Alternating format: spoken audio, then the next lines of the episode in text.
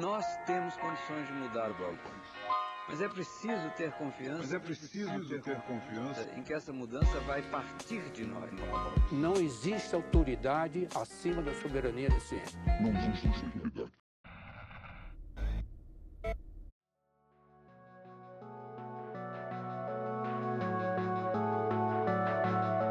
Bem-vindos a mais um Nós da Nutrição, seu podcast sobre nutrição e seu contexto na vida contemporânea. Aqui quem fala é Pablo Couto e está começando a edição de junho do Quebra-Nozes, o quadro de coletâneas de notícias relevantes no cenário de alimentação e nutrição. Brevemente, como sempre, vamos para a primeira notícia, onde nós temos o governo do Ceará lançando o Pacto por um Ceará sem fome. O objetivo é combater a fome do estado programa envolve o poder público, organizações da sociedade civil e iniciativa privada. Beneficiando mais de 200 mil pessoas em todas as cidades cearenses, foram entregues 47 mil cartões Ceará Sem Fome aos prefeitos, que receberão 300 reais mensais para aquisição de alimentos. O governo investirá mais de 160 milhões por ano e estruturará mais de mil cozinhas para oferecer mais de 100 mil refeições diárias.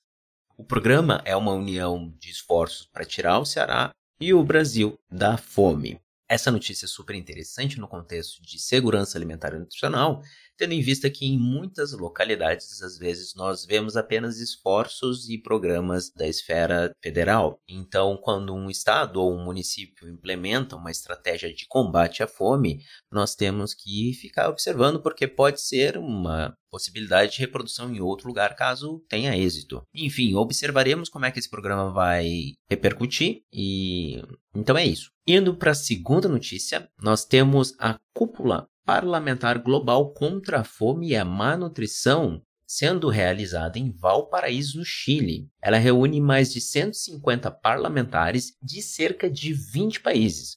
O evento, organizado pelo Escritório Regional da FAO para a América Latina e o Caribe, tem como objetivo discutir ações legislativas para erradicar fome, promover dietas saudáveis, proteger os recursos naturais e transformar os sistemas agrícolas de forma sustentável. A rede de Frente Parlamentar Global contra a Fome da América Latina e do Caribe, que conta com mais de 400 legisladores, tem o apoio das agências espanhola e mexicana de cooperação internacional para o desenvolvimento e da Comissão Europeia. Durante a cerimônia de abertura, o representante regional da FAO destacou que houve um aumento dramático no número de pessoas que sofrem com a fome, chegando a 828 28 milhões. Conflitos, ameaças climáticas, a pandemia de Covid-19, a desaceleração econômica e os aumentos nos preços dos alimentos são abordados como a principal causa desse problema. Além disso, as mulheres são as mais afetadas pela insegurança alimentar e pela fome.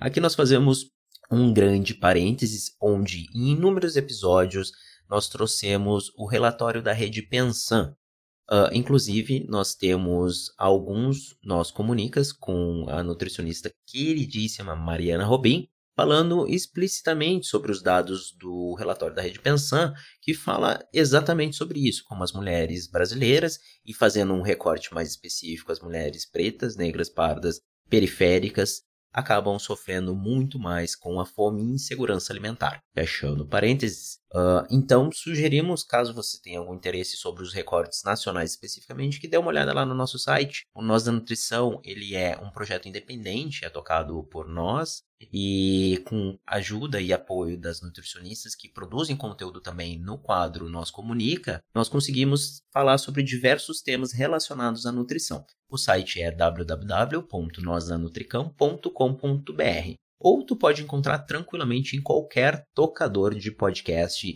tipo Spotify, iTunes, etc, etc.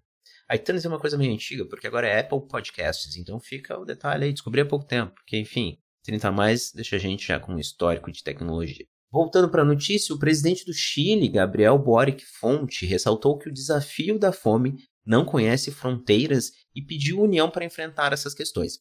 Ele também mencionou as guerras e os deslocamentos forçados de refugiados como fatores agravantes da fome no mundo.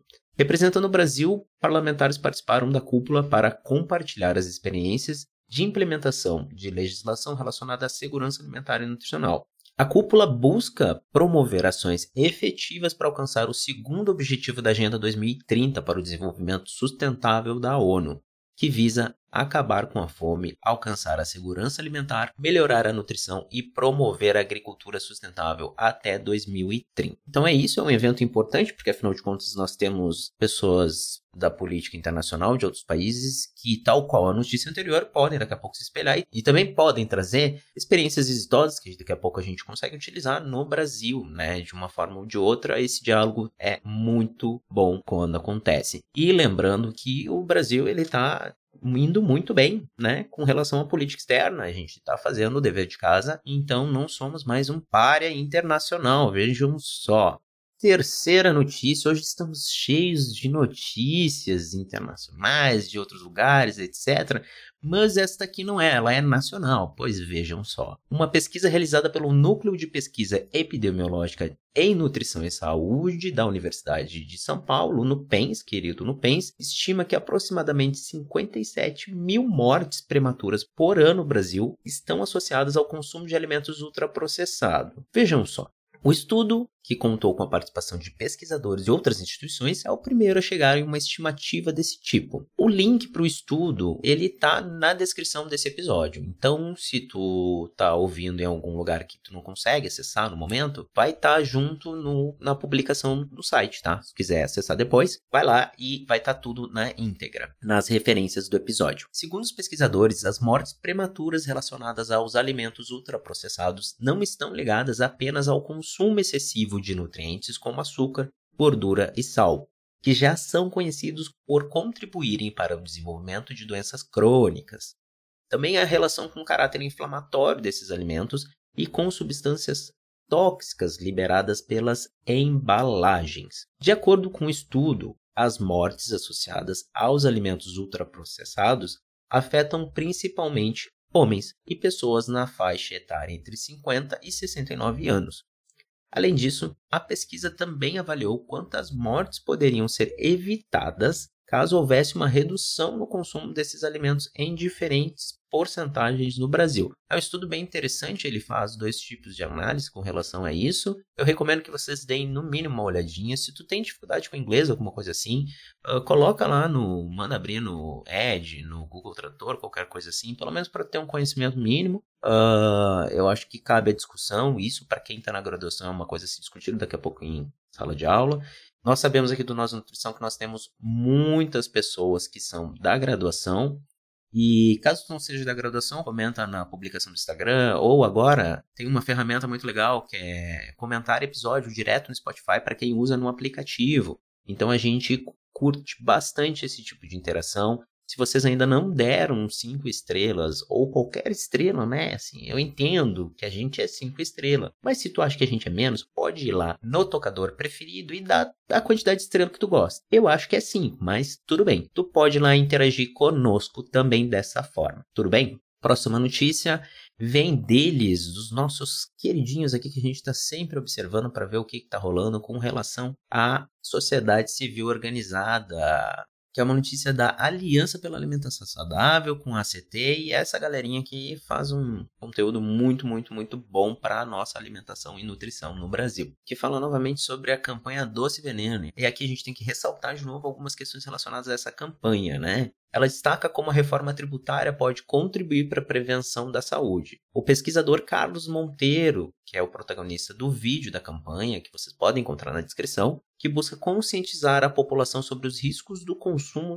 de alimentos ultraprocessados. Apesar das evidências científicas sobre os perigos desses alimentos, eles estão cada vez mais presentes na rotina do brasileiro. A campanha, que ela é coordenada pela ACT, Promoção da Saúde, e apoiada pela Aliança pela Alimentação Adequada e Saudável. Ela inclui a veiculação do vídeo do Carlos Monteiro em canais de televisão, site, redes sociais, além de anúncios em jornais, rádios e mídia digital. As peças destacam a associação associação entre alimentos ultraprocessados e o desenvolvimento de doenças como câncer, diabetes tipo 2, doenças renais, cardiovasculares, obesidade e hipertensão. O slogan da campanha é, abre aspas, a ciência adverte, ultraprocessado fazem mal à saúde, fecha aspas, que faz uma analogia com os avisos presentes nas embalagens de cigarro. A campanha ressalta também a importância de políticas públicas para enfrentar os problemas dos alimentos ultraprocessados e destaca o sucesso da experiência brasileira no aumento da tributação do tabaco, que resultou na redução do número de fumantes e das doenças relacionadas ao tabagismo. O objetivo é conscientizar a população sobre a necessidade de medidas que protejam a saúde, direcionando para o site que é www.doceveneno.org.br, onde os interessados podem assinar uma petição online destinada aos congressistas envolvidos nas discussões relacionadas à tributação.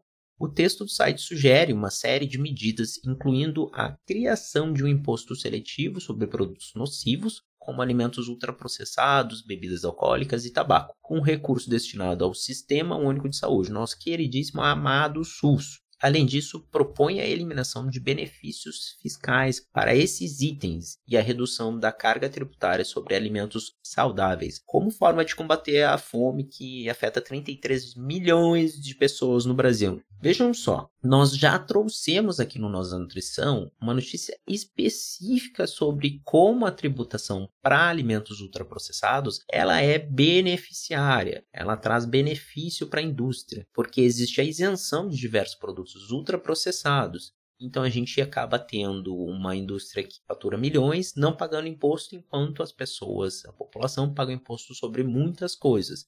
Eu acho que esse tipo de discussão é interessante, tendo em vista o fator lucro. Óbvio que muitas pessoas podem afirmar que ela gera emprego, mas se a gente for colocar na ponta do papel, a gente tem que discutir muito bem, porque não é só isso e nem apenas isso que gera emprego, e não vai ser talvez isso que mantém os empregos. Há de se discutir, correto? Indo para a próxima notícia, nossa notícia número 5 um novo estudo intitulado Association Between Cardiovascular Risk in Adolescents and Daily Consumption of Soft Drinks, a Brazilian National Study. Vejam só, mais uma notícia sobre ultraprocessados, não é mesmo? Revelou que o alto consumo de refrigerante entre adolescentes brasileiros está associado a um maior risco de doença cardiovascular.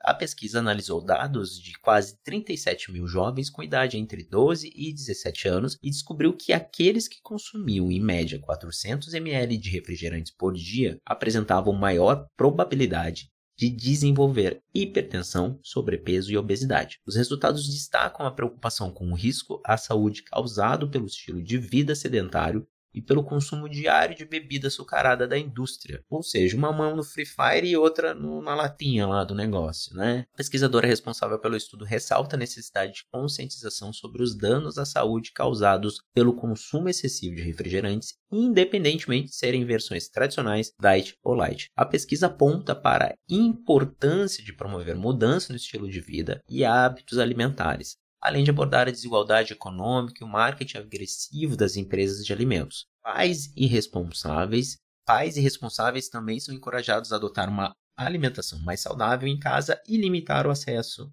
de adolescentes a refrigerantes. Acho que aqui também tem um recorte bem importante, que afinal de contas a gente tem um país que é extremamente desigual, e daí ficaria um pensamento de quais adolescentes, qual faixa de renda mais acessa ou menos acessa, mas menos consome, né?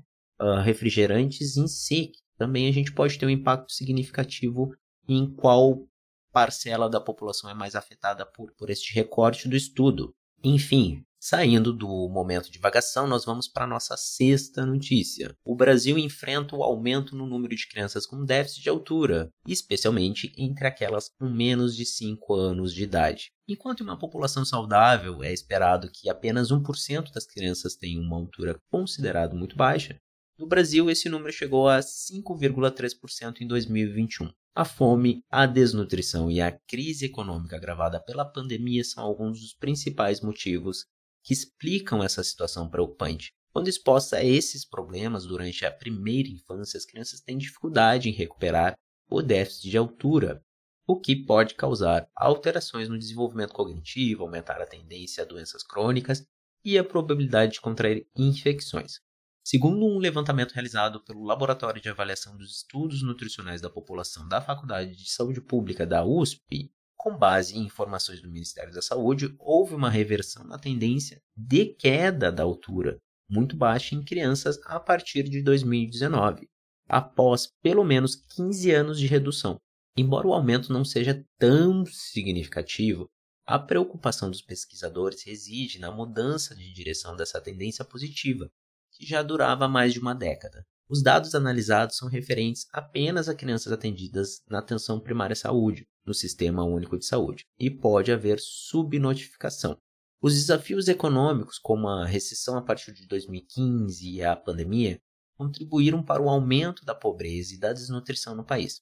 Esse cenário afetou principalmente os mais pobres, que perderam sua fonte de renda. A situação se agrava ainda mais quando se considera que a recuperação do déficit de altura é difícil durante a primeira infância, do 0 a 6 anos, e requer intervenções clínicas que não são viáveis em larga escala. O especialista concorda que políticas públicas relacionadas à atenção básica precisam ser fortalecidas para mitigar o problema da desnutrição na primeira infância. Em março desse ano, o Bolsa Família foi recriado e passou a contar com um adicional de 150 reais por criança de 0 a 6 anos. Além disso, é essencial acompanhar a estatura das crianças com média de saúde, permitindo a detecção precoce de problemas e intervenção adequada. No entanto, a estatura é uma das medidas menos realizadas nos serviços de saúde, o que dificulta a identificação e o enfrentamento dessas questões. É necessário investir na coleta e análise contínua dos dados para intervir de forma mais eficaz e evitar que um grande número de crianças tenham problemas que são cada vez mais difíceis de serem tratados. Aqui cabe um recorte específico. Eu, enquanto profissional que atuo na atenção primária, sei que, por exemplo, o PSL, ele tem enquanto uma das atividades